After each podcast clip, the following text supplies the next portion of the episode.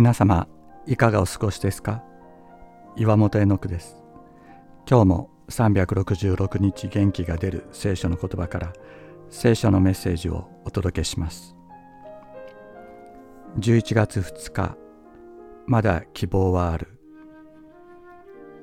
人は神様がすぐに悪を打ち倒して愛と平和の支配をこの地に確立し罪と争いをなくしてくださればよいのにと考えます。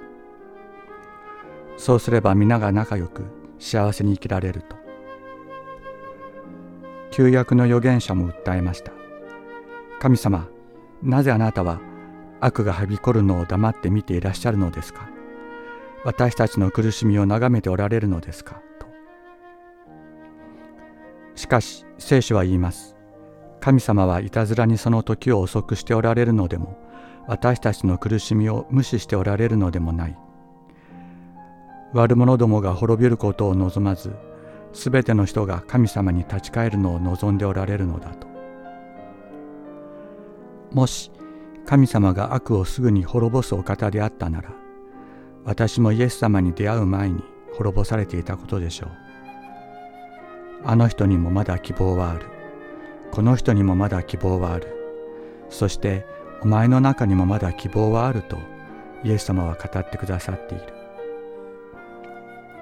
人を裁く心を持っていることを神様の見舞いに食いながらイエス様の忍耐に思いを巡らせよう。イエス様の忍耐がこんな私を救ってくださった。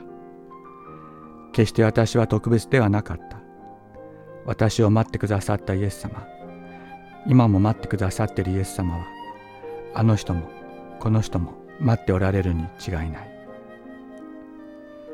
主はある人たちが遅いと思っているようにその約束のことを遅らせておられるのではありません。